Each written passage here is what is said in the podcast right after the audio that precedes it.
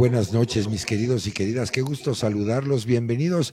Fíjese usted, en la emisión número vigésimo séptima ya de Gastro TV. El día de hoy vamos a estar platicando sobre las causas y las soluciones al estreñimiento.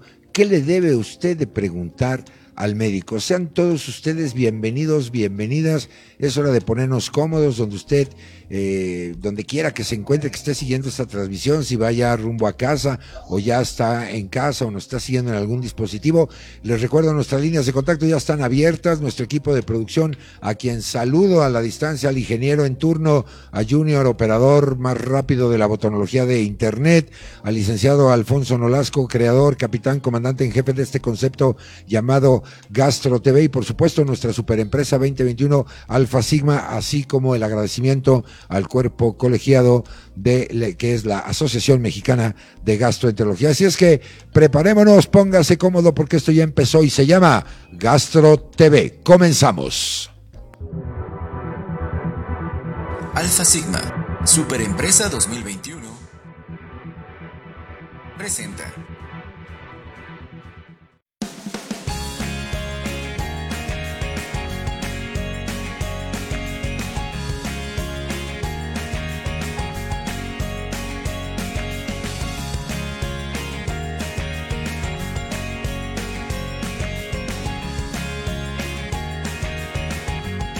Ya comenzamos. Qué, qué gusto saludarlos. Yo soy Carlos Esquivel Acroa, agradeciendo el favor de su atención, como siempre, en estas citas maravillosas donde aprendemos, la pasamos bien y sobre todo platicamos con un experto que les puede dar la información realmente científicamente sustentada, nada de redes sociales o que me dijo mi amiga o mi amigo o mi vecino, mi vecina, etcétera. No, no, como siempre lo decimos en estas emisiones, pregúntele al experto, al que sabe, a la persona que ha sido entrenada, capacitada. ¿Para qué?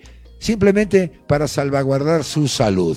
Entonces, no a la automedicación y etcétera. Y el día de hoy, pues tenemos a una gran amiga de este programa, alguien a quien yo admiro y respeto muchísimo por su trayectoria profesional. Fíjese, ella es eh, gastroenteróloga y además es neurogastroenteróloga, esta nueva ciencia que se ha estado generando. Por supuesto, me refiero a la doctora Nuria Pérez y López. Nuria, qué gusto saludarte de nueva cuenta. Bienvenida, muy buenas noches.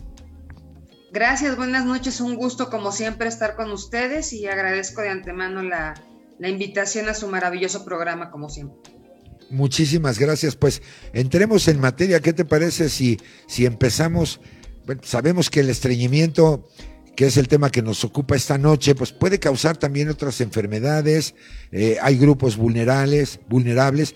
¿Por qué no nos das un contexto general? Cuéntanos qué es esto del estreñimiento, a qué enfermedades está asociada eh, se ha normalizado, ya hay personas que traen hasta el laxante en la bolsa y es, es cotidiano y te dicen yo siempre he sido así, eh, hay, hay grupos más susceptibles que otros, hablando de niños, jóvenes, adultos o adultos mayores. Cuéntanos, Nuria, por favor, nuevamente bienvenida. Gracias, Carlos. Mira, el estreñimiento es una enfermedad muy común en México y en todo el mundo, tiene una prevalencia elevada pero hay que primero definir qué es estreñimiento, porque para cada paciente o para cada médico el estreñimiento es algo diferente. Hay pacientes para los que ser estreñidos es tardar varios días en ir al baño a evacuar. Hay pacientes para los que ser estreñido es tener que realizar mucho esfuerzo durante la evacuación. Para otros es la sensación de que evacúan de forma incompleta. Para otros es que presentan evacuaciones muy secas o muy duras. Entonces, primero tienes que sentarte con el paciente y que él te defina para él qué es el estreñimiento o él cómo lo vive. Desde el punto de vista de gastroenterología, lo definimos como la presencia de tres o menos evacuaciones por semana, que sean que el paciente sienta que son evacuaciones completas, o la presencia de esfuerzo excesivo, sensación de evacuación incompleta, heces duras o difíciles de evacuar, o incluso en algunos pacientes la necesidad de hacer maniobras digitales como un tacto rectal, colocarse un supositorio, colocarse un enema para poder evacuar de forma frecuente.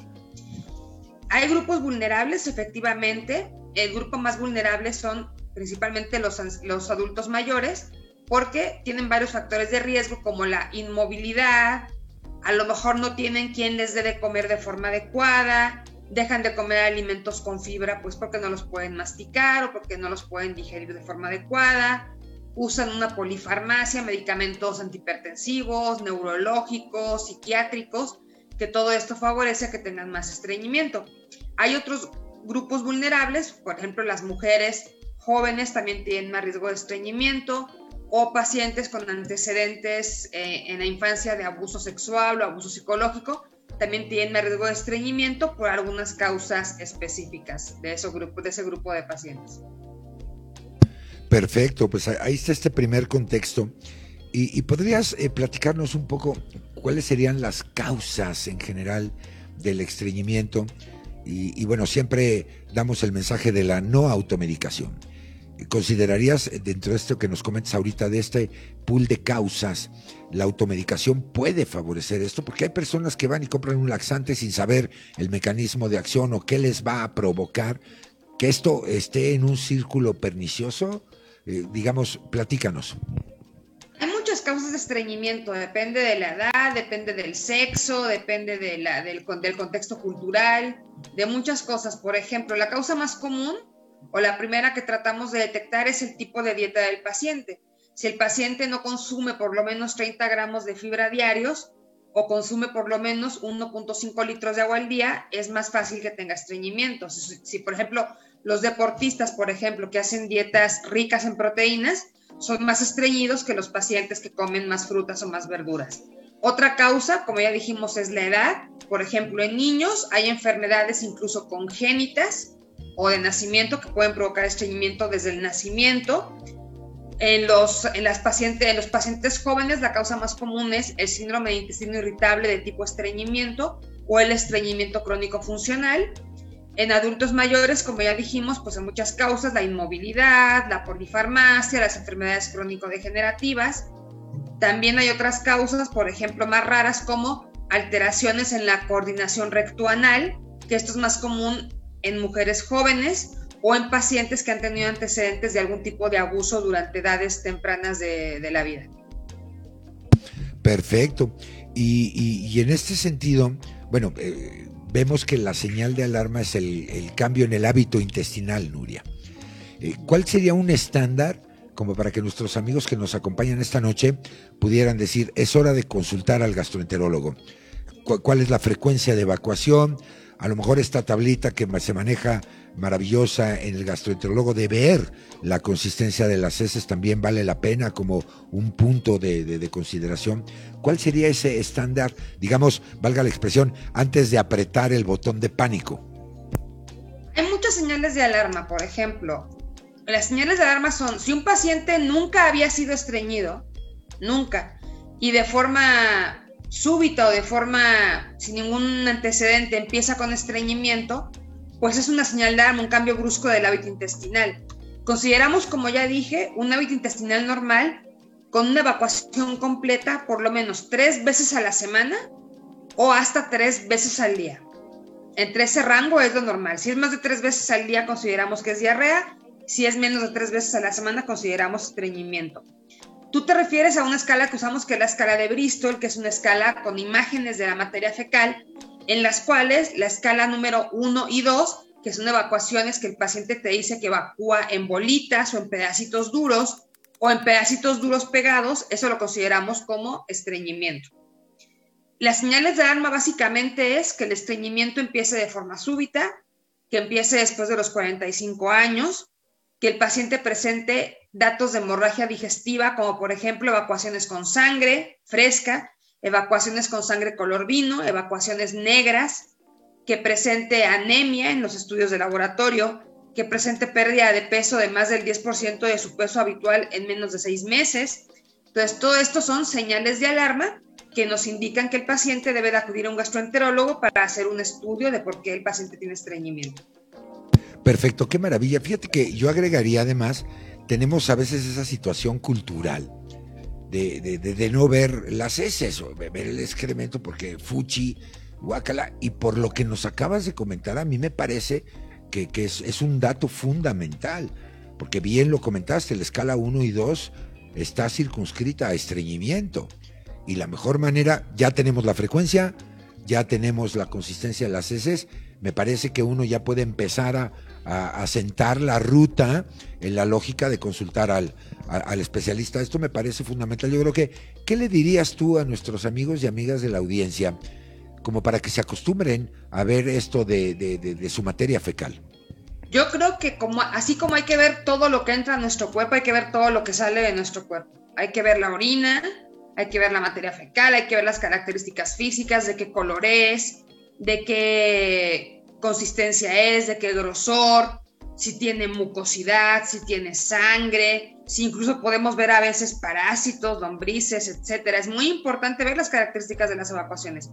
La gente luego dice, no, es que yo no nunca veo lo que hago, yo nada más termino, le jalo y no veo.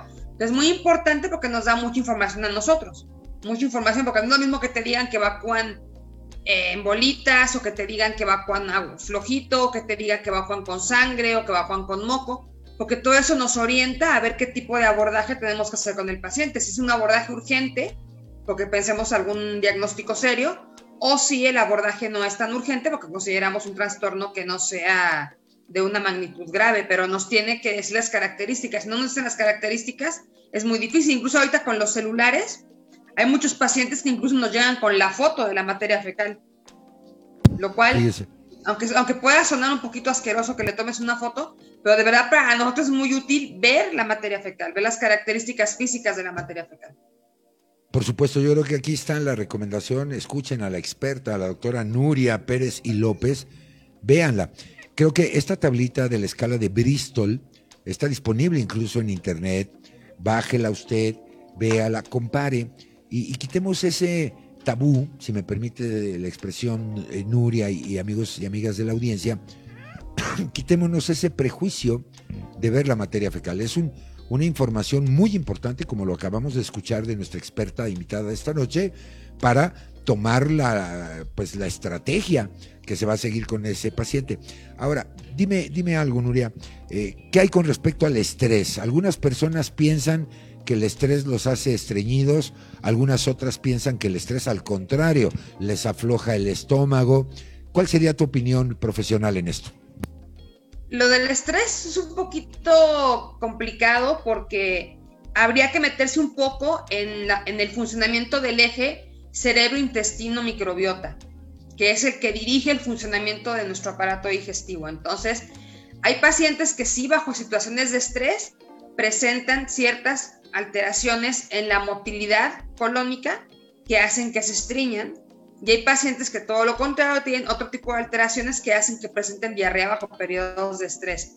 Es muy difícil saber a qué paciente el, estrés le provoca diarrea o a qué paciente eh, le provoca estreñimiento. También hay que ver si es un estreñimiento crónico funcional únicamente o si es un estreñimiento asociado a síndrome de intestino irritable. Cuando es asociado a síndrome de intestino irritable, es más factible que el hábito intestinal se vea afectado por periodos de estrés, alteraciones emocionales, este, etcétera. Es mucho más común en el intestino irritable que en el estreñimiento crónico funcional simplemente. Perfecto. Y fíjate que eh, hay personas que nos están preguntando también que si el consumo eh, frecuente, por ejemplo, de antidepresivos o de analgésicos, ¿esto puede tener un impacto para generar estreñimiento? Depende del tipo de antidepresivos. Por ejemplo, los antidepresivos que denominamos tricíclicos, uno que tienen un efecto que llamamos anticolinérgico, que lo que hacen es inhibir un neurotransmisor que se llama acetilcolina, que es el principal estimulante del movimiento gastrointestinal, pues pueden provocar como efecto secundario o como incluso como efecto terapéutico, a veces lo usamos, porque provocan estreñimiento. Mientras que hay otros antidepresivos que son más recientes, que son los inhibidores de la serotonina, el más conocido el Prozac, por ejemplo, que lo que hacen es todo lo contrario, favorecen que el paciente evacúe o que incluso en efectos secundarios que provoquen diarrea. Entonces, pues sí pueden tener un impacto, obviamente, en, el tipo de, evacuaciones de los pacientes. Y de los otros, de otro tipo de medicamentos, pues también está demostrado que pueden provocar este estreñimiento. Por ejemplo, los antihipertensivos, del tipo calcioantagonistas, algunos medicamentos como los antiinflamatorios no esteroideos, pueden provocar alteraciones del hábito intestinal, pueden provocar en algunos pacientes diarrea, en algunos pacientes estreñimiento, en algunos pacientes pueden desencadenar recaídas del intestino irritable con estreñimiento. Entonces, pues es muy importante cuando el paciente llega por primera vez con un gastroenterólogo, que de preferencia lleve una lista de los medicamentos que ha consumido, no sé, los últimos tres a seis meses, para que nosotros sepamos si puede ser algún efecto farmacológico del estreñimiento que está presentando en ese momento. Perfecto, pues ahí está la, recomendación. Y, bueno, déjame tocar otra vez el, tema cultural, social, porque sabemos que ahora hay una, un catálogo muy grande de preferencias en términos de alimentación.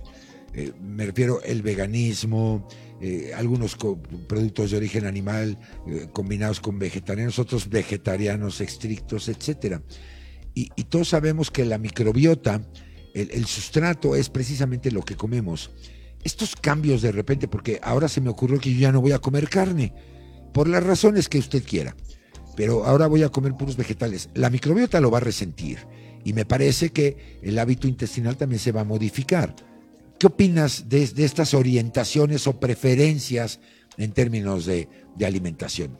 Lo de la dieta es algo muy controvertido porque hay, mucho, muy, hay un acceso muy fácil a internet, a cualquier tipo de dieta hay mucha gente que se dice que es nutriólogo, por ejemplo, los famosos coaches de nutrición que no tienen la carrera de nutrición, que no tienen una preparación como tal y que luego es por modas. Ahorita se lleva la dieta palo, paleo, luego se lleva la dieta sin gluten, luego se lleva la dieta vegana, luego la dieta vegetariana.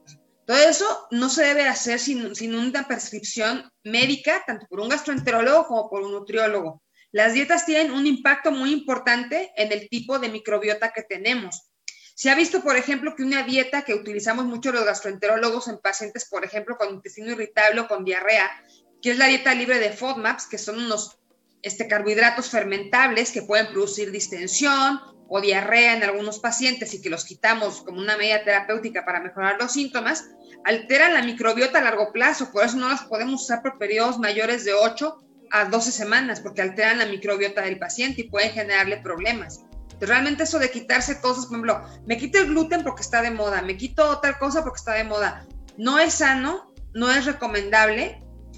Las dietas, general, hay muchos pacientes que le echan la culpa de la dieta a sus síntomas, pero realmente no toda a veces no tiene nada que ver con la dieta. A veces tiene que ver con algunos problemas como hipersensibilidad visceral, alteraciones de la regulación del eje cerebro-intestino, otras cosas que no tienen que ver directamente con la dieta y estarse quitando cosas que nutrimentalmente son importantes puede generar luego problemas a corto y a largo plazo. Correcto, qué, qué, importante eh, comentario en, en este sentido, porque déjame plantearlo de la siguiente manera. Es decir, la decisión del cambio de tipo de alimentación no solo debe de obedecer a una cuestión de creencia personal, emocional, sentimental o romántico, valga los adjetivos, sino tiene que estar de la mano del gastroenterólogo. Es decir, eh, doctora Nuria, yo me quiero convertir en vegetariano. ¿Qué pros, qué contras, cuáles son los efectos? Y creo que esto no se hace, Nuria, y a mí sí me parece, digo, no tengo la estadística, a lo mejor tú nos puedes compartir algún dato al respecto, pero eh, saber si esto se ha incrementado, porque vemos que ahora efectivamente se ha incrementado de manera notable la cantidad de personas con estas preferencias alimentarias diferentes, ¿no? Mira, yo creo que todo esto va este, mucho por, por modas, incluso por zonas. Por ejemplo, sabemos aquí en la Ciudad de México, tú lo sabrás, que en zonas como la colonia Roma o la colonia Condesa está de moda ser vegano, está de moda no comer gluten, está de moda ser vegetariano, está de moda la dieta paleo, incluso por zonas de la ciudad vemos diferentes tipos de, dietas por el aspecto cultural o el aspecto snob, de llevar una dieta que se acomode con la parte de la sociedad en la que estoy viviendo. Pero yo creo que siempre que uno quiera cambiar su dieta, no solo, la, la dieta no es solo una dieta para bajar de peso o una dieta para ganar peso. La dieta o las indicaciones nutricionales tienen que ser guiadas por un nutriólogo experto, un nutriólogo clínico, experto, que te pueda orientar primero desde el punto de vista nutricional los riesgos de quitarte o ponerte ciertas dietas. y luego con un gastroenterólogo para ver los efectos que puede tener a nivel gastrointestinal, a nivel de microbiota, a nivel de suplementar cosas que vas a dejar de comer, a nivel de muchas cosas que la gente luego no toma en cuenta, que nada más es, cuando voy a ser vegano y no voy a comer ni lácteos, ni huevos, ni carne, ni nada, porque pues me late porque mis amigas son veganas y yo voy a hacer lo mismo, ¿no? Entonces realmente no buscan orientación y luego vienen problemas de desnutrición, de carencias de minerales, carencias de micronutrientes y son cosas que luego pueden perjudicar a largo plazo y que la gente no lo ve, no lo, no lo ve como algo dañino. Eso, eso me parece eh, fundamental y más ahora que ya son equipos inter y multidisciplinarios, está el gastroenterólogo, el nutriólogo, en ocasiones hasta el psicólogo, el psiquiatra, porque sabemos que un trastorno de este tipo pues trastoca la, la, calidad de vida, ¿no? Y, y, déjame regresar un poco ya a una patología en, específico, que sería el síndrome de intestino irritable, donde una de sus presentaciones es precisamente el estreñimiento. Entonces, eh, ustedes como especialistas pues tienen toda una lista de posibilidades que tienen que descartar, la causa ¿no? Que está generando este estreñimiento, porque por lo que vemos, lo que hemos escuchado de parte tuya es el universo de posibilidades es amplio. Y eh, desde el tipo de alimento que consumimos, los medicamentos que tomamos, eh, la condición de estrés a la que estamos sometidos, el grupo etario, el tipo de sexo, es decir, ustedes la tienen que hacer de detectives realmente para poder descartar la, la causa y más si estamos hablando ya de una patología, de un trastorno tan importante como es el síndrome de intestino irritable, Nuria. Exacto. Primero lo que hay que tratar a lo mejor de aclararle a la gente es cuál es la diferencia entre estreñimiento crónico y síndrome de intestino irritable con estreñimiento. Para eso tenemos unos criterios bien establecidos, que son los criterios de la Fundación de Roma, que se están usando desde 1996 y que se han ido actualizando. La última actualización ya es un poquito no tan reciente del 2016, pero que son los que están vigentes ahorita, que son los criterios de Roma edición 4. Eh, para distinguir entre una y otra cosa, el estreñimiento crónico funcional es básicamente el cambio en el hábito intestinal sin otra sintomatología predominante, o sea, sin dolor, sin distensión, nada más el cambio de hábito intestinal. Mientras que el intestino irritable con estreñimiento, que valga, decir, es la variedad más frecuente que vemos en México, de las más frecuentes que vemos en México, esta no, esta se, acompaña, el, síntoma principal no es el estreñimiento, el síntoma principal es el dolor abdominal. ¿Ok? Predomina el dolor abdominal y se acompaña del cambio de hábito intestinal. Pero el síntoma predominante es dolor abdominal. Tanto para colon irritable con estreñimiento y estreñimiento crónico, requerimos que el paciente lleve al menos tres meses con los síntomas y que haya empezado seis meses antes de acudir con el gastroenterólogo o con el médico de primer contacto a, su primera consulta. Correcto, y, sobre todo pues ahí ya tenemos pues estas, eh, estos parámetros, estas variables, pues para que nuestros amigos, amigas detecten, tengo un problema. Eh, es decir, ¿qué, quiero decir con esto? El estreñimiento no es una condición normal. ¿Por qué? Porque el tracto gastrointestinal funciona como maquinita, tiene sus tiempos de vaciamiento gástrico, de proceso intestinal y por supuesto de evacuación. Si esto se modifica, algo no está bien. Eh, no sé, la causa habrá que verla médicamente. Pero me preocupa muchísimo, Nuria, y, y tú como experta ojalá puedas compartir este mensaje con nuestros amigos y amigas de la audiencia, se tiende a normalizar. No, es que así ha sido siempre. Siempre he sido estreñida o he sido estreñido cuando a lo mejor más bien siempre has tenido un problema de manera crónica, ¿no? ¿Qué, opinión te merece en este sentido? Exacto, es muy importante que la gente sea consciente de que tiene una enfermedad, de que es una enfermedad gastrointestinal, el estreñimiento. Que ya el gastroenterólogo este, averiguará si es intestino irritable con estreñimiento, si es estreñimiento crónico funcional, cuál es la causa, cuál es el tratamiento. Pero uno debe ser consciente de que tiene un problema gastrointestinal que se debe de atender. Es muy común que te lleguen pacientes de que, no, yo soy, a mí desde que era bebé, mi mamá me decía que era estreñida, me ponía supositorios de bebé, luego me tardaba tres días en evacuar siempre, o evacúo muy duro, o en bolitas, evacuo diario pero en bolitas o tengo que estar media hora en el baño para lograr una evacuación completa. Entonces son pacientes que lo llegan a normalizar o que te dicen, pues yo cuando me estriño me tomo mi laxante, ya es que con mi laxante estoy bien, entonces no necesito ir al médico porque con el laxante que tomo estoy bien, ya no tengo que ir al médico porque no, no estoy enferma, es nada más con un laxante se me quita. Entonces, muy importante que el paciente sea consciente de que es una enfermedad que puede esconder cosas más graves o que puede tener alguna causa que no se va a resolver con laxantes, que requiere otro tipo de manejos y que pues es importante que acuda con un especialista para hacerle una valoración adecuada del problema. Sí, por supuesto. Y, dime algo, porque me preguntan, ¿qué tan cierto es que tener una buena postura al momento de evacuar, es decir, sin tanto esfuerzo y sin causar algún daño, esto puede prevenir el estreñimiento? ¿Esto es mito o tiene mucho de verdad? Depende del tipo de estreñimiento.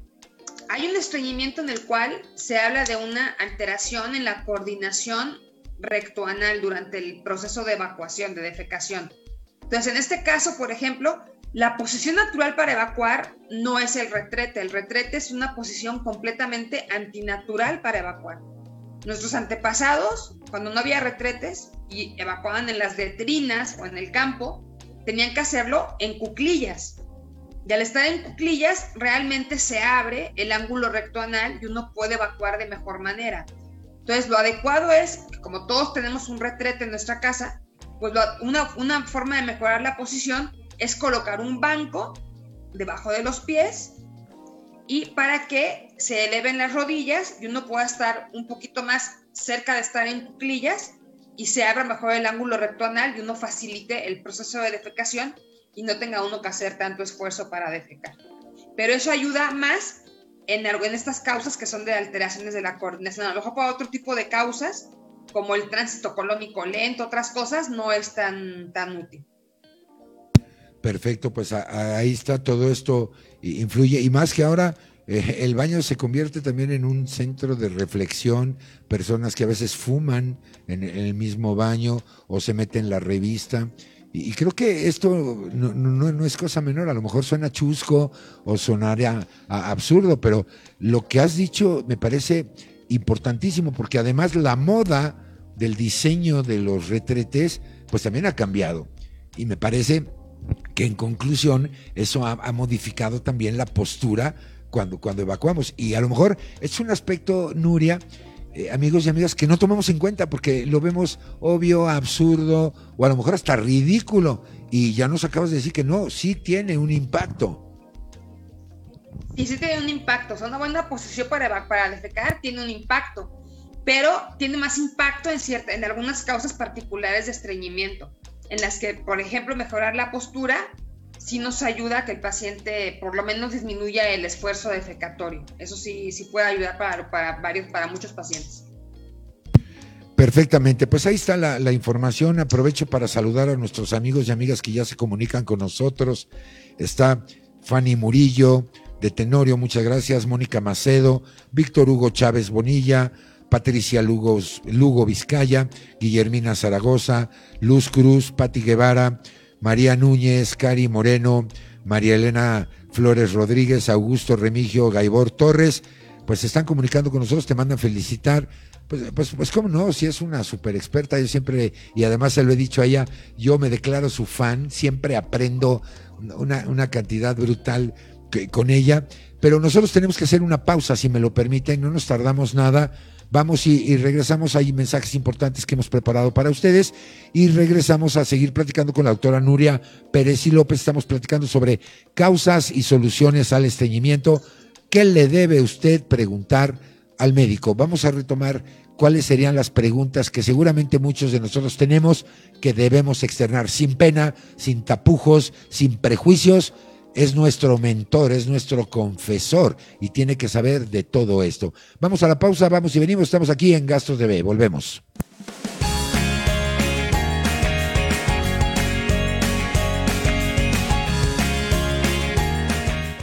El médico puede diagnosticar la enfermedad por reflujo gastroesofágico a partir de una exploración física y de los signos y de los síntomas que tienes. Para confirmar el diagnóstico de la enfermedad por reflujo gastroesofágico o para ver si hay complicaciones, el médico podría pedirte que hagas alguna de las siguientes pruebas. Endoscopía superior. Prueba ambulatoria con sonda para medir la presencia de ácido, pH. Manometría esofágica. Radiografía del aparato digestivo superior es probable que tu médico recomiende que primero intentes con modificaciones en el estilo de vida y medicamento de venta libre. Si no sientes alivio dentro de unas semanas, tu médico puede recomendarte medicamentos con receta o hasta cirugía. Pregunta a tu médico por nuestro producto auxiliar en el tratamiento del reflujo gastroesofágico, que tiene una acción mecánica que promueve una rápida mejoría de los síntomas relacionados al reflujo gastroesofágico.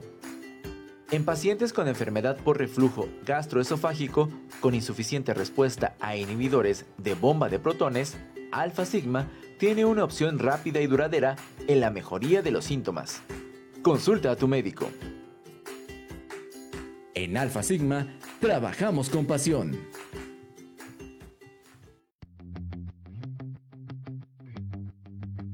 Cada vez son más conocidos los beneficios de los probióticos en la salud de nuestro aparato digestivo.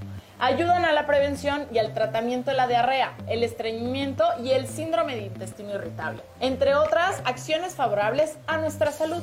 Sin embargo, los beneficios de los probióticos van mucho más allá del intestino. Cada vez hay investigaciones que demuestran que los probióticos nos pueden ayudar a mejorar nuestra salud en muchísimos aspectos.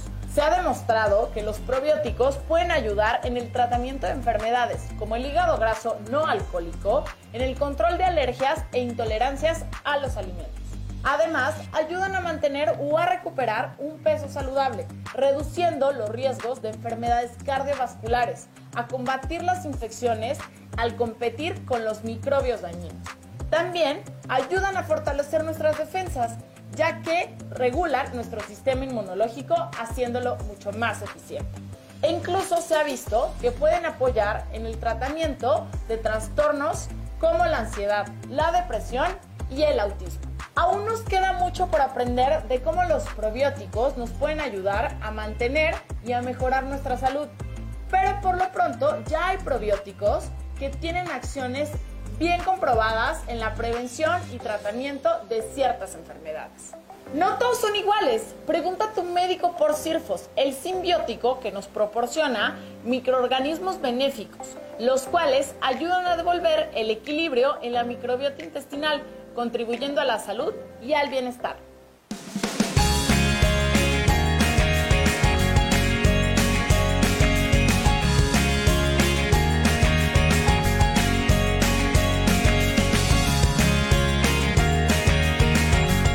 Bueno, pues ya estamos de regreso aquí en esta emisión número 27 de su programa Gastro TV. Estoy platicando gran amiga, gran especialista, gastroenteróloga y neuro eh. Ahorita le vamos a pedir que nos platique un poquito de esta eh, disciplina médica sobre las causas y soluciones al estreñimiento. Y, en ese sentido, eh, mi querida doctora Nuria, ¿cuáles serían las preguntas que no debemos de callarnos? Que no debemos avergonzarnos y que le debemos de preguntar cuando ya vimos ese cambio de hábito eh, intestinal, estas frecuencias, las consistencias de, la, de las heces, ya está el paciente con el gastroenterólogo. ¿Qué les recomiendas tú que deben de preguntar? Bueno, primero deben de preguntar si es necesario realizar algún estudio de extensión, ya sea de laboratorio o de imagen o de endoscopía para el diagnóstico del paciente. Segundo, qué tipo de estudio es el más adecuado para la sospecha diagnóstica que tenemos. Eh, cuál es la probable causa de su estreñimiento o a qué se puede deber o qué, en qué estamos sospechando. Y ya que le expliquemos bien el diagnóstico y tengamos los estudios complementarios necesarios para hacer un diagnóstico definitivo, pues qué tipo de tratamiento es el más conveniente, porque no todos los estreñimientos se curan con laxantes y no todos los laxantes son buenos a largo plazo, entonces también es importante comentarle al médico qué tipo de laxantes se han usado a lo largo del tiempo, por cuánto tiempo se han usado y cuál es la respuesta terapéutica que ha tenido con estos laxantes, si ha mejorado, si no ha mejorado, si ha perdido efecto con el tiempo. para que nosotros sepamos pues en qué punto estamos para empezar a tratar al paciente. Perfecto. Ahora, déjame eh, abordar este tema. Vimos en la, en la pausa eh, una capsulita, un, comercial sobre este producto Sirfos NC, el cual es un simbiótico con la bacteria Bifidobacterium longum BB536. Siempre me acuerdo de ti cuando me dices un probiótico tiene nombre, apellido materno y apellido, perdón, apellido paterno y apellido materno. Eh, en este sentido, eh, además de aumentar la frecuencia de evacuaciones, ha demostrado que contribuye a fortalecer el sistema inmune en pacientes con enfermedades respiratorias. ¿Por qué no nos empiezas a contar un poquito, Nuria, qué es un probiótico, qué es un simbiótico y particularmente con este Bifidobacterium longum que nos puedas platicar y que este nombre, que, que, es el género, el apellido paterno que es la especie y el apellido materno que es el número que lo identifica en un código internacional, yo aprendí mucho de ti, de que no todo es un probiótico y en muchos casos es agüita con azúcar. Me acuerdo claramente de esta frase tuya. Cuéntanos, por favor. Bueno, un probiótico es una bacteria viva que al ser administrada al, al, ser humano tiene efectos o se espera que tenga efectos benéficos. Un prebiótico es una sustancia, generalmente un azúcar o un carbohidrato o una fibra, que sirve de sustrato para que esta bacteria se desarrolle o cumpla su función. Y un simbiótico es una combinación de un probiótico con un prebiótico en, en el mismo medicamento. No se consideran medicamentos, se consideran suplementos alimenticios, así como los reconoce la COFEPRIS. Y es muy importante saber que no todos los probióticos son para todos los pacientes ni para todas las causas. Por ejemplo, hay probióticos específicos para estreñimiento, probióticos específicos para diarrea, probióticos específicos para distensión, probióticos específicos para niños, probióticos específicos para miles de cosas. Entonces tiene que ser, tiene uno que saber, conocer realmente la cepa bacteriana que uno va a utilizar y para qué la va a utilizar. Hay algunos para el estreñimiento que son más útiles que otros, hay otros que son más útiles para otras patologías. Pero los probióticos, desgraciadamente todavía en la actualidad, no están recomendados en las guías de estreñimiento crónico o de colon irritable como una terapia única de tratamiento, o sea, como, un, como una monoterapia, sino que requieren, se pueden dar en combinación con otras terapias para mejorar el efecto, pero no se pueden usar todavía como una terapia única para ni intestino irritable ni para estreñimiento crónico, requieren combinación con otros medicamentos que los, que los ayuden como son suplementos alimenticios, pues a veces las personas pueden decir, yo compro lo que me dicen que es un probiótico, lo empiezo a consumir, sin pensar que esto sea probiótico o no, se integra a la microbiota. Y, que seguramente pues, tiene un impacto de la ecología, valga la expresión, de ese ecosistema tan perfecto gobernado por este eje cerebro-intestino. Y en ese sentido, platícanos un poquito, Nuria, de esta nueva disciplina relativamente nueva, lo que es la neurogastroenteróloga, de la cual tú eres experta en esto. Gracias, mira. Originalmente la, eh, la, lo, que yo, lo que yo hago era un, era un posgrado universitario que todavía se llama, no le han cambiado el nombre, se llama motilidad gastrointestinal, en el cual aprendíamos a hacer estudios de fisiología digestiva, manometrías, pHmetrías, estudios anorrectales, etcétera, para ver el funcionamiento del aparato digestivo, principalmente del esófago, del estómago, del colon y de la, y de la región anorrectal. Con el tiempo estoy evolucionando y originalmente, como dije, había unos criterios que una fundación de Roma que se reunieron para analizar una cosa que se llamaban trastornos funcionales. ¿A qué no se referían con eso hace 20 años? Pues a los trastornos del aparato digestivo que provocaban síntomas, pero que con los estudios que se contaban en la época endoscopías, radiografías, tomografías, estudios de laboratorio, no se llegaba a un diagnóstico definitivo, o sea, no se encontraba ninguna alteración anatómica, metabólica o orgánica que explicara los síntomas del paciente, pero el paciente tenía síntomas. Entonces empezaron a llamar pacientes con trastornos funcionales digestivos. Esto fue evolucionando con los años y con las investigaciones que fueron hechas en este aspecto, se vio que estos trastornos eran alteraciones en la conexión que había en la comunicación entre el sistema nervioso central o lo que el cerebro y el sistema nervioso entérico. ¿Ok? También se vio que, por ejemplo, el sistema nervioso entérico, pues es donde se, produce la, la mayor cantidad de serotonina del cuerpo, que es independiente del sistema nervioso central para muchas funciones, que es autónomo, que está en estrecho contacto con las funciones no solo motoras, sino de absorción y de secreción del, tubo digestivo. Luego se vio que la microbiota tenía un papel muy importante en esta interacción con la mucosa gastrointestinal, tanto para la absorción, la secreción, la alimentación de las células del intestino. Por ejemplo, la microbiota produce nutrientes específicos para el colon o, por ejemplo, para la respuesta inmune para la respuesta a antígenos, para la formación de anticuerpos de células, de células de la inmunidad. Entonces, todo esto llevó a hacer un cambio y que pasáramos de ser, de tener un, ser, tener un posgrado en motilidad, pasáramos a tener un curso de alta especialidad en lo que actualmente se conoce en todo el mundo como neurogastroenterología, por esta relación de este, del cerebro y el intestino, y ya los trastornos funcionales ya no se llaman así, sino que se llaman desde los nuevos criterios de Roma 4 trastornos de la interacción del eje cerebro-intestino. Entonces, esa ha sido como una evolución en unos 20 años que pasamos de hacer puros estudios de fisiología digestiva a realmente estudiar y comprender un poquito más estos trastornos que llamábamos como funcionales en este tipo de pacientes. Sí, correcto. Oye, te manda decir Augusto Remigio, felicitaciones a la doctora por sus importantes criterios y sobre todo por hacer énfasis en los mitos que tiene nuestra sociedad y que sí, precisamente muchas veces yo creo que nuestra conducta es la que nos favorece la presentación de algún problema, ¿no? Y creencias o, confiamos más en otras fuentes de información no necesariamente veraces que en la opinión del experto que es el, gastroenterólogo, yo creo que le tenemos miedo o, no, no, sé, pero, pero somos, somos extraños en ese, en, en ese sentido. Ahora, una de las preguntas que, veo que me están llegando con frecuencia es si este problema de estreñimiento, doctora Nuria, tiene antesala porque se pueda convertir en un cáncer.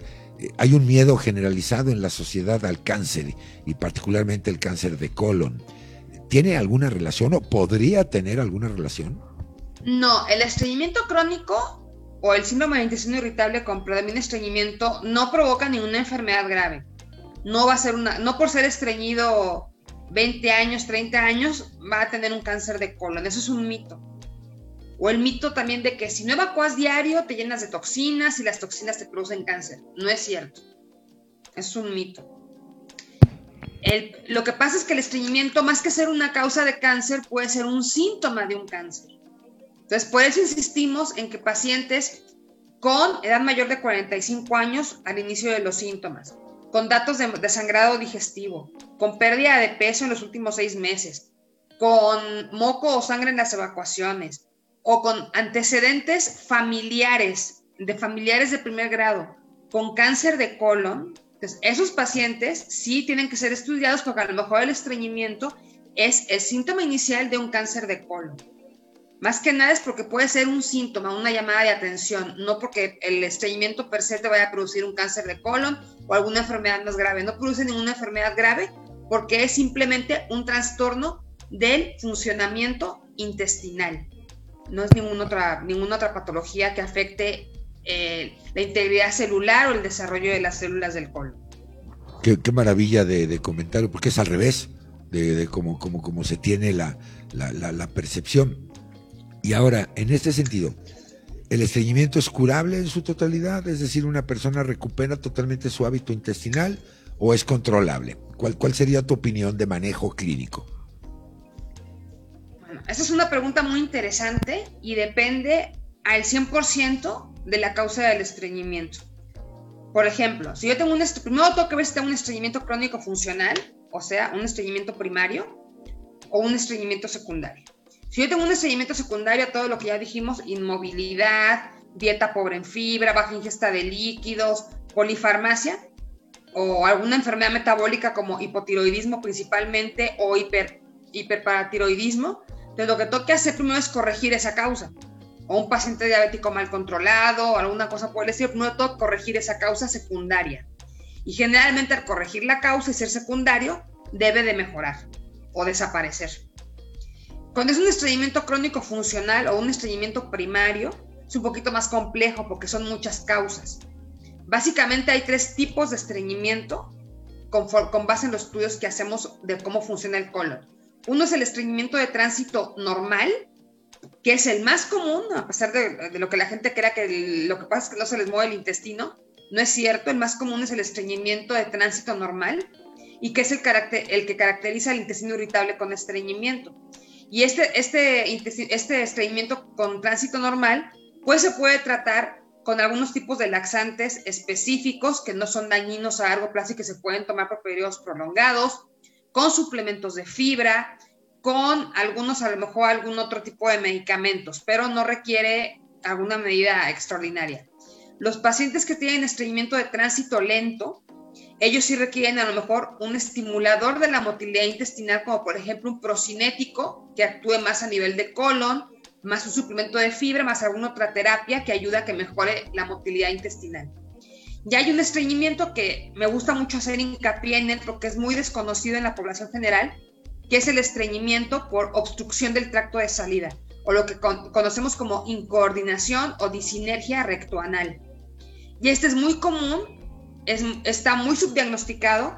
Son, son los típicos pacientes que llevan tomando laxantes mucho tiempo, que en los estudios no les encuentran ninguna causa y que no mejoran y que no mejoran y que están estreñidos y que se caracterizan por tener mucho pujo, mucha sensación de evacuación incompleta, muchas molestias a la hora de evacuar.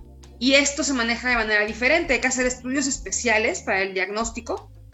Primero descartar una causa orgánica, o sea, hacer una colonoscopía, un estudio en el que veamos que no hay ningún tumor, ninguna obstrucción, ninguna causa del, del estreñimiento, descartar alguna causa secundaria, obviamente de las que ya mencionamos con anterioridad, y hacer un estudio especial que se llama manometría anorrectal, en el cual medimos las presiones del recto, del canal anal, los reflejos diferentes que hay entre la comunicación del recto y el ano y valoramos una evacuación simulada con un balón que nos permite ver si el paciente tiene algún problema de coordinación.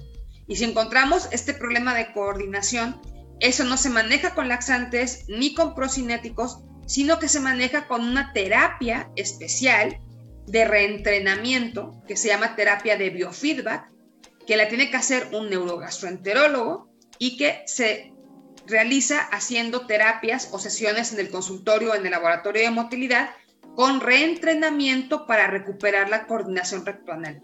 Y tiene una respuesta de, hasta un 80% de los pacientes mejoran con esta terapia en este tipo específico de estreñimiento. Entonces, es muy importante ver que no, no todo el estreñimiento es que tengo el colon perezoso o que no como fibra o que no me muevo. Entonces hay que ver realmente qué tipo es, porque hay terapias que son muy buenas pero en un paciente que esté bien estudiado y bien diagnosticado.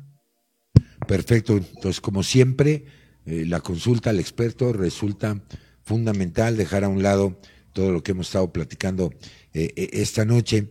Y, aquí hay dos elementos también que me parecen importantes. a veces la compra de antidiarreicos es, generalizada, no, no está muy controlada, que digamos. Y muchos de estos antidiarreicos tienen eh, sobre la motilidad intestinal. En, tu práctica cotidiana habrás visto que, que este consumo frecuente de aparentemente antidiarreicos tienen algún impacto para generar en consecuencia estreñimiento? Realmente el estreñimiento que producen es puntual. Por ejemplo, lo que más se usa que es la loperamida, que es el que está al alcance de la mano, que está de venta libre, lo que hace efectivamente es inhibir la motilidad intestinal. O sea, literalmente detiene el intestino para que no tengas diarrea. El problema de estos medicamentos básicamente es en el cuadro agudo, porque si yo tengo una diarrea que es de origen infeccioso, le hace de origen bacteriano, y tengo moco, o tengo sangre, o tengo fiebre, o tengo náusea, o tengo vómito, y me tomo una loperamida, puede ser perjudicial. ¿Por qué? Porque voy a aumentar los riesgos de, por ejemplo, megacolon, o alguna complicación infecciosa más severa por la parálisis que provoco secundaria en el intestino. Pero este efecto es temporal, o sea, el efecto dura unas horas, 6 a 8 horas, y realmente no produce un estreñimiento crónico, a menos que se tome de forma crónica, o sea, que un paciente tenga diarrea y se tome una loperamida todos los días, pues sí va a tener estreñimiento, pero realmente el efecto es a corto plazo, durante el, periodo que se toma el medicamento. Perfectamente, y, esta es una, una, pregunta, la, agradezco mucho y, la voy a plantear tal cual me la están haciendo llegar con toda discrecionalidad y respeto. ¿Qué pasa con aquellas personas, cuando hablabas de la coordinación recto-anal, pues que tienen actividad sexual a través del esfínter anal? ¿Cuál, cuál es la opinión que te merece? La verdad, no se ha visto realmente que tenga una relación con el estreñimiento, tener relaciones anales eh, o sexuales. Eso no, no se ha demostrado que tenga un efecto de estreñimiento. Puede ser a lo mejor que dependiendo del tipo de práctica de sexo anal que se tenga, se pueda llegar más bien a dañar la anatomía de la región anal o pueda haber lesiones del esfínter anal externo o del esfínter anal interno. Y esto más que estreñimiento nos lleva a que el paciente luego tenga problemas de incontinencia anal, más que de estreñimiento. Sería lo que pudiera inferir en lesiones a nivel del canal anal, más que en estreñimiento. Eso no, no se ha demostrado que tenga injerencia en el estreñimiento.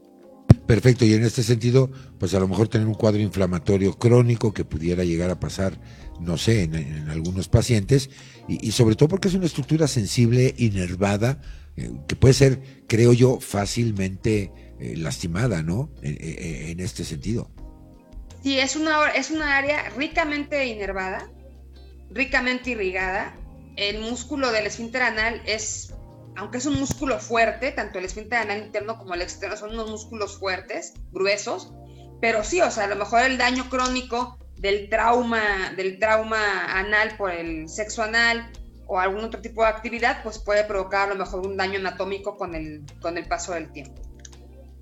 Perfectamente, pues sí, siguen llegando mensajes. Pati Guevara, muy buenas noches, muchas gracias. Saludos desde el Estado de México. Yadira Hurtado también te manda saludos, buenas noches desde la Ciudad de México. Y nos siguen llegando comentarios muy agradables, la práctica, la plática de la doctora. Estamos aprendiendo mucho, me hacen comentarios de, la audiencia y pues sí, cómo no.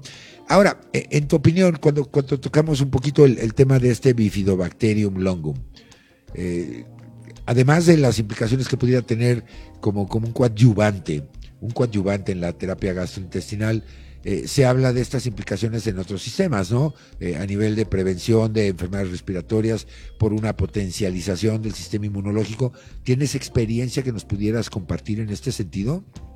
En ese sentido de prevención de enfermedades respiratorias, sinceramente no tengo experiencia, pero a nivel de aparato digestivo la experiencia es un poquito ambigua porque hay probióticos, como este caso el Bifidobacterium longum, que sí son muy efectivos para pacientes que presentan distensión, para pacientes que presentan estreñimiento, síndrome de intestino irritable, pero hay pacientes que no presentan mejoría a pesar de darles el, probiótico. Entonces, realmente, pues hay que individualizar. Hay pacientes a los que les va a ir muy bien un probiótico y pacientes en los que pues no va a tener ninguna injerencia en su cuadro clínico y en los que pues no, es, no, hay que pues mantener un tratamiento si no vemos una respuesta adecuada.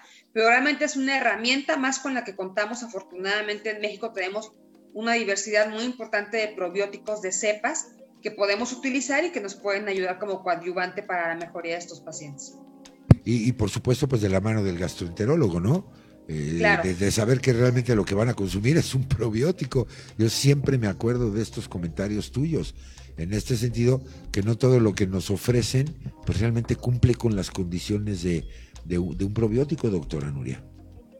Exacto, hay cosas que, no tienen probióticos o que no tienen la, o que no están en la presentación adecuada o que no tienen la forma adecuada para realmente liberarse donde se deben de liberar, porque su función es llegar al intestino y ahí hacerlas, ahí habitar, crecer, desarrollarse y favorecer un cambio en el tipo de microbiota que presenta el paciente. es importante ver desde si tienen capa entérica, si no, si se libera en el duodeno, en el, en el ilion, en el colon. Entonces, esto es muy importante porque eso nos ayuda también para ver qué tipo de probiótico y a qué paciente le vamos a dar cuál tipo de probiótico. Perfectamente, me preguntan, eh, doctora Nuria, yo eh, consumo CIRFOS. Eh, me ha ido muy bien. ¿Me podría dar su opinión al, respecto? ¿Tiene usted experiencia utilizando este, este medicamento? Tengo tres meses consumiéndolo. Tu opinión, Nuria, por favor. Yo he usado, sí, yo sí he usado Sirfos y la experiencia en general es buena. Los pacientes se sienten mejor, les va bien. no he tenido ningún caso de algún efecto secundario, alguna cosa grave con el medicamento, con el probiótico, que digamos que no es un medicamento, pero realmente habría que ver para qué lo toma. También, porque si lo toma para intestino irritable o para estreñimiento, para diarrea o para distensión o como suplemento, pero realmente el Cirfos es una buena opción, es un buen probiótico y ha demostrado eficacia en, en la mayoría de los pacientes que lo usan. Perfecto, pues a ver si ahorita nuestra amiga que o amigo, pues no no me dice eh, su nombre, si nos comenta un poquito la cuál es la indicación terapéutica por la cual usted consume Cirfos para que la doctora pueda ampliar en este en este tenor. Ahora, eh, la rifaximina, eh, este medicamento también novedoso que ahora se, incluso se puede emplear como hasta un reconstituyente de la microbiota que no se absorbe, que es de, de acción local tu opinión al respecto sobre, sobre este antibiótico. La rifaximina es un medicamento muy bueno, muy útil. Este, se ha visto, por ejemplo, en pacientes con estreñimiento crónico funcional o en pacientes con síndrome de irritable con estreñimiento, que tienen un tipo de microbiota intestinal que se conoce como metanogénica o que tiende a producir metano. Y se ha visto que el metano puede producir efectos en el tránsito intestinal y favorecer estreñimiento crónico.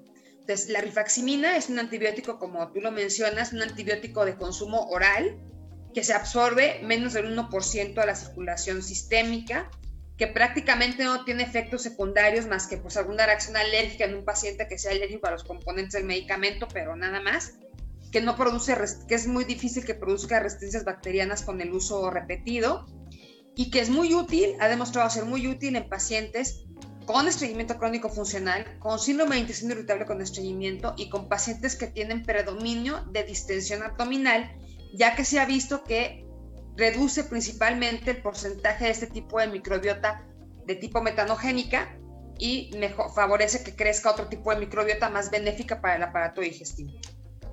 Perfecto, ahí está ya Pati Guevara te pregunta, eh, doctora, si yo tomo metamucil para sentir saciedad, a largo plazo me puede afectar? No, las fibras generalmente no tienen ningún efecto. Las fibras, el efecto secundario es con la toma. O sea, que den náuseas, por ejemplo, por la consistencia, por el sabor un poquito desagradable, que den distensión, porque muchas fibras que se consumen son fermentables y producen distensión, o que produzca diarrea. O también hay que tener mucho cuidado con pacientes, por ejemplo, que tienen problemas de movilidad o que no tiene una adecuada ingesta de líquidos, porque si yo le doy fibra a un, a un adulto mayor, por ejemplo, que no camina, que está todo el día sentado o acostado y que casi no toma agua, lo que le puedo provocar a lo mejor es una complicación como un impacto fecal o una impactación fecal. ¿Por qué? Porque la fibra necesita de agua para producir su efecto. Si yo no tomo agua, la fibra se apelmaza en el intestino y puede formar tapones de materia fecal. Entonces es importante para tomar la fibra que se tome eh, la cantidad exacta en un vaso de, aproximadamente 250 mililitros de agua y después de la ingesta del vaso con fibra tomarse otro vaso de la misma cantidad de agua simple para que mejore el efecto. Pues tampoco es, no hay, que, hay que ver también, darla con precaución y, si el paciente, por ejemplo, presenta mucha distensión o muchos efectos secundarios, pues se tendrá que manejar con alguna cosa diferente a un suplemento de fibra. Perfectamente, pues ahí está la recomendación, Pati Guevara de nuestra experta de, esta noche. Ya me comentan que la, la indicación de la persona que consume CIRFOS es por cuestiones de estreñimiento. Eso es lo que, lo que nos acaba de comentar. es, una, buena opción para, es una buena opción para pacientes estreñidos. Perfectamente, entonces coincide con lo que tú estabas eh, comentándonos eh, eh, en este sentido. los trastornos gastrointestinales, me parece, tienen un impacto muy grande en la calidad de vida de un paciente. Muchos de ellos han transitado por muchas otras opiniones, estudios van, estudios vienen, lo cual tiene un impacto pecuniario eh, eh, en la economía de muchas de estas personas. Eh, se sienten molestos, se sienten indispuestos y trastoca tanto el entorno familiar, laboral, a veces si se tienen que transportar en un transporte público, pues las molestias gastrointestinales. ¿Cuál sería tu recomendación en este sentido, pues para aquellas personas que de alguna manera ya cayeron hasta ahí, por qué no decirlo, en un cuadro de ansiedad o de, o de depresión por, por, por esta lógica que, que han seguido por tiempo? Lo que hay que hacer es siempre acudir con el especialista. Yo creo que el estreñimiento es un, un, problema digestivo que tenemos muchas opciones terapéuticas. Cada vez hay mejores opciones, más efectivas, con menos efectos secundarios y que el paciente puede tener una mejoría considerable. Naturalmente, en vez de automedicarse o hacer otras cosas, pues es mejor desde el inicio de los síntomas acudir con el especialista para que vean realmente qué estudios necesitas, porque no todos los estudios son para todos los pacientes. No hay que hacerle todo el arsenal del estreñimiento a cada paciente que está estreñido, sino que hay diferentes estudios para diferentes pacientes. Y así, pues, haces, eh, ahorras un gasto, porque no te vas a hacer 20 estudios para una cosa, y también, pues, hay que ver el tratamiento que le corresponde. Entonces, si un paciente acude con un especialista, va a ahorrar tiempo en estudios, porque le van a pedir solo los estudios que realmente requiere, que le van a ayudar al doctor, y va a, recibir un tratamiento más orientado a su problema, que también le va a ayudar a gastar menos en tomarse medicamentos innecesarios o que no le van a servir. No, y también considera que a lo mejor va a necesitar del apoyo disciplinario de un especialista de salud mental. Eh, sí, que, esto es importante, es muy importante a veces afecta más la diarrea que el estreñimiento, pero los pacientes con estreñimiento, sobre todo con síndrome de intestino irritable con estreñimiento, pueden tener ciertos problemas de orden psiquiátrico, como por ejemplo trastornos de la personalidad, trastorno obsesivo compulsivo, trastorno de somatización, trastorno hipocondriaco. Entonces, todo eso se puede, se puede mejorar desde cosas tan sencillas como acudir a un psicólogo, una terapia conductivo-conductual, o a veces sí requerimos darles incluso lo que conocemos como neuromoduladores, que son dosis bajas de antidepresivos para manejar tanto el problema gastrointestinal como el problema psiquiátrico o psicológico que está favoreciendo que el problema intestinal permanezca en el tiempo. Sí, por supuesto, y, y, a veces las personas nos dicen, no, pues el problema que yo tengo es gastrointestinal, no, estoy loco, así lo dicen literal, y, no es así, o sea, sí se requiere de, de un apoyo especializado porque definitivamente la condición de vida está, está modificada, está, está trastocada y esto es también a lo mejor platicar en terapias con los familiares pues para que en conjunto puedan manejar este tipo de circunstancias, ¿no? Porque sí me parece fundamental. Eh, he oído testimonios de personas que tienen diarrea crónica, por ejemplo, síndrome de intestino irritable con diarrea, y, se sienten eh, mal porque viajan en el autobús del servicio público y, pues las ganas de ir al baño, de, defecar y que saben que tienen diarrea y pues esto les genera una incomodidad brutal que a veces creo yo, doctora, que el impacto psicoemocional pues, pues está, si, no al nivel, hasta en una prioridad más alta de este individuo, porque se siente eh, pues ya no incluido en la actividad social, llámese una fiesta, una reunión o el, el mismo traslado, etcétera. Y es bidireccional. O sea, tanto puede ser que el trastorno gastrointestinal sea el origen del problema psiquiátrico o psicológico del paciente, o que el problema psicológico del paciente desencadene el problema gastrointestinal. Entonces, es como un círculo vicioso.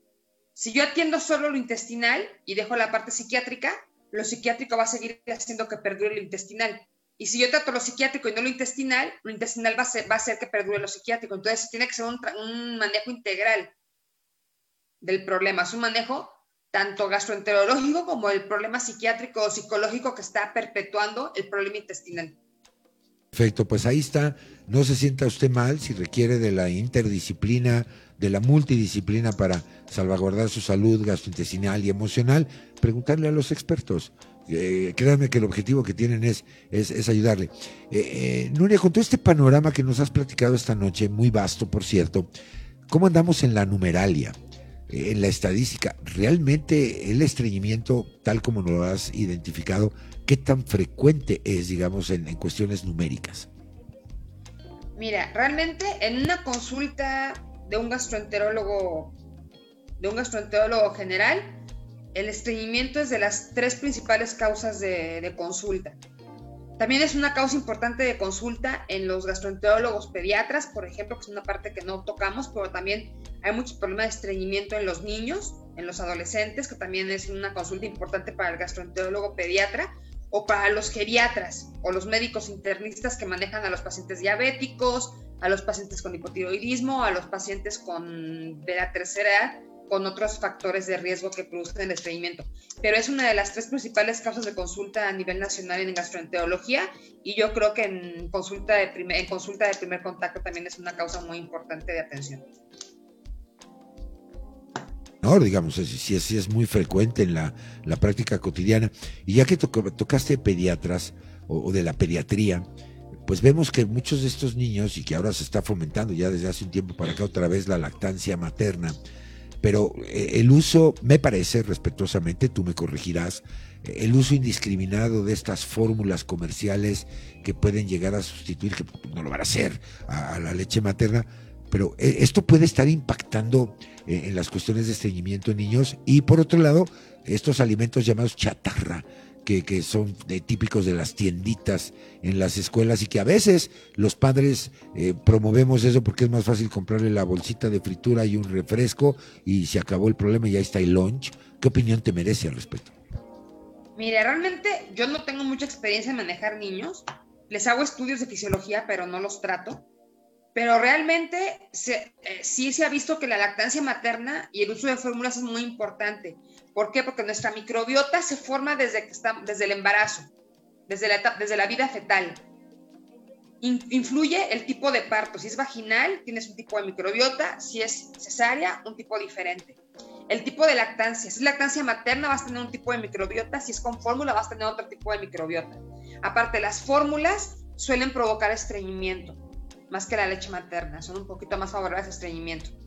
Aparte, este, también la dieta es muy importante en los niños. Los niños, no sé, yo cuando era niña hace muchos años, pues comíamos, nos obligaban a comer fruta, comer verdura, nos ponían, estábamos todo el día corriendo, brincando, haciendo ejercicio. Entonces, era muy raro que un niño a lo mejor fuera estreñido hace, hace 30 o 40 años.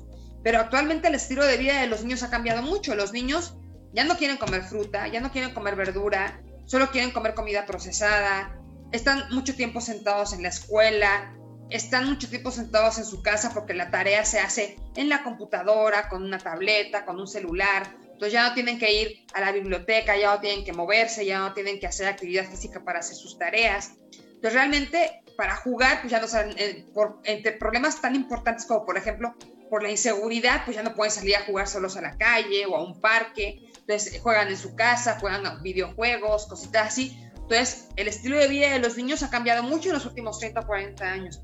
Y eso está teniendo injerencia no solo en obesidad y en sobrepeso infantil, sino también en problemas de salud digestiva como estreñimiento, por ejemplo, que cada vez es más frecuente que gente más joven tenga estreñimiento crónico. Por supuesto, y agreguémosle ahora toda esta parte del home office y del confinamiento provocado por la pandemia, me parece que esto tiene un impacto fuerte. Y además, que si bien tú apuntas esta huella digital de, nuestra microbiota, se establece desde épocas eh, incluso fetales, es dinámica. Yo te he escuchado decir, este, esto se va modificando de acuerdo al hábito eh, alimenticio, a la edad. Es decir, ya estableciste una microbiota al nacer, esa se va a modificar a lo largo de tu vida. Y creo que perdemos de vista este enfoque también, doctora. Sí, exacto. La microbiota no es una cosa estática. Por ejemplo, yo nací con una microbiota, pero si me dieron leche materna o fórmula, eso va a impactar. Si me dieron, si tengo una dieta de un tipo o de otro tipo en la edad adulta, va a variar. Si estuve expuesta a antibióticos desde muy pequeña, va a variar. Entonces, si tomo ciertos medicamentos, va a variar. Entonces, es realmente si, si tuve algunas enfermedades, si tuve algún tipo de gastroenteritis o alguna enfermedad intestinal o tengo enfermedad inflamatoria intestinal, se va a modificar, va a ser diferente. Entonces, realmente es muy importante tener eso en mente. O sea, la microbiota no es algo con lo que naces y se va a quedar ahí estática el resto de tu vida, sino que la vas a modificar con tus hábitos, tanto higiénicos como dietéticos. Pues ahí está. Y creo que el mensaje ha sido claro. Dieta no significa restricción y bajar de peso, hay que comer, la dieta es todo lo que comemos en una forma balanceada, favorecer el desarrollo de nuestra microbiota, favorecer los hábitos intestinales y, en, conclusión, pues obviamente nuestro estado de salud. Eh, finalmente, porque ya llegamos al, al, final del programa, ha sido un placer platicar como siempre contigo, doctora. Tus conclusiones, tus recomendaciones a nuestra audiencia y aprovechando también tus líneas de contacto para que eh, alguien que quiera consultar tu opinión lo pueda hacer. Sí, mira. ¿Qué podría recomendar? Uno, ser estreñido no es normal. Dos, hay que acudir con un médico especialista, un gastroenterólogo de preferencia, para que te explique si realmente eres estreñido y te diga qué tipo de estreñimiento tienes para que te dé la mejor terapia y el mejor diagnóstico. Y también, muy importante, no automedicarse. Los laxantes, muchos de los laxantes que se venden de venta libre son perjudiciales a largo plazo para la función intestinal o para algunas alteraciones incluso metabólicas o de electrolitos a nivel, a nivel corporal. Y si tienes algún dato de alarma de los que ya mencionamos, edad mayor de 45 años, presencia de sangrado, de sangrado digestivo, presencia de anemia, presencia de cambio de intestinal reciente, pérdida de peso reciente o antecedentes en tu familia de primer grado, padres, abuelos, hermanos con cáncer de colon, por favor, acude, no pierdas tiempo y acude con un especialista para que te hagan una valoración completa. Perfectamente, doctora. Tus datos de contacto, por favor, si eres tan amable. Mira, estoy en el Hospital Español. El teléfono en el que me pueden localizar es 5520-670809 y estamos en el Hospital Ángeles de Indavista, donde me pueden encontrar en el 55 51 19 28 62. Ahí con mucho gusto los podemos atender en cualquier problema gastrointestinal. Perfectamente, ya veo que el ingeniero junior ya rápidamente puso también. Ya me tiene, ya me tiene, ya me tiene fichada. sí, es lo que te iba a decir. Eh, apenas te estaba yo pidiendo los datos de contacto y nuestro ingeniero ya lo puso en pantalla. Qué bueno. Eh, quiero darle salida a una última pregunta para que no se sienta nuestro amigo sin, sin atención. Augusto Remigio te pregunta, ya para irnos, respecto al uso del polietilenglicol en la constipación, ¿cuál sería tu opinión? El polietilenglicol, para hacer un resumen rápido, es un laxante de los que llamamos de tipo osmótico. Es un, es un tipo de, de sustancia inerte que lo que hace al llegar al intestino es jalar el agua hacia la luz del intestino, evitando que ésta se absorba, y esto hace que la materia fecal sea más blanda y más fácil de evacuar. Son laxantes que no son deleterios, se pueden usar por tiempos prolongados, se pueden usar en niños menores de 12 años, se pueden usar en embarazadas, en adultos mayores, sin mayor problema, y el único efecto secundario que pueden llegar a tener es distensión o diarrea, pero son muy bien tolerados y son la terapia de primera línea para el estreñimiento crónico funcional. Pues ahí está ya su pregunta, don Augusto, atendida con muchísimo gusto en la voz de nuestra súper experta. Y bueno, pues nosotros ya llegamos al final de nuestro programa, eh, no sin antes agradecer en el nombre de este gran equipo de profesionales de la comunicación digital Muchas gracias por el privilegio de su atención. Recuerden, tenemos una cita próxima ya para nuestra emisión número 28 de Gastro TV. Siempre aprendemos muchísimo. Muchas gracias a todas, a todos por habernos acompañado. Doctora Nuria Pérez y López, como siempre, un placer platicar contigo. Muchísimas gracias por hacernos este espacio en tu agenda y pues que siempre estamos ciertos de que son muchas más. Contigo siempre aprendemos y disfrutamos de tu presencia. Muchísimas gracias. Contrario, gracias a ustedes por la invitación. Muchas gracias. Al contrario, pues muchas gracias. Gracias Alfa Sigma por la confianza y el apoyo a la Asociación Mexicana de Gastroenterología, pero sobre todo a usted. Muchas gracias por acompañarnos donde quiera que usted se encuentre. Yo los invito a una próxima emisión de Gastro TV. Yo soy Carlos Esquivel Acroa, deseándoles la mejor de las noches, recordándoles la pandemia todavía no se acaba.